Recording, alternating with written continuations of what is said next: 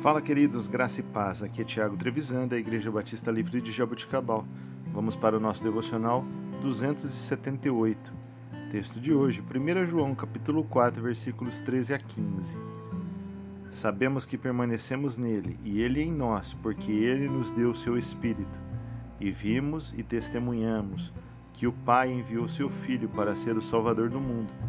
Se alguém confessa publicamente que Jesus é o Filho de Deus, Deus permanece nele e ele em Deus.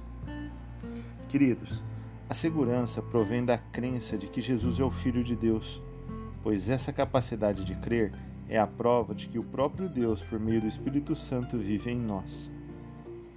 A confissão de Cristo é tanto uma prova quanto uma expressão de testemunho de fé genuíno. É mais do que uma crença intelectual.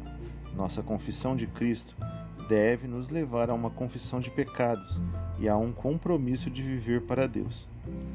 Fazemos isso à medida que assumimos a responsabilidade por nossa vida e lidamos com erros do passado e relacionamentos rompidos. Deus, através de Jesus Cristo, por meio do Espírito Santo, nos dá o ministério da reconciliação, de reconciliarmos Deus com o mundo.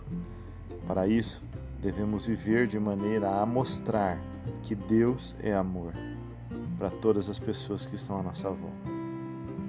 Queridos, Deus abençoe seu dia, em nome de Jesus.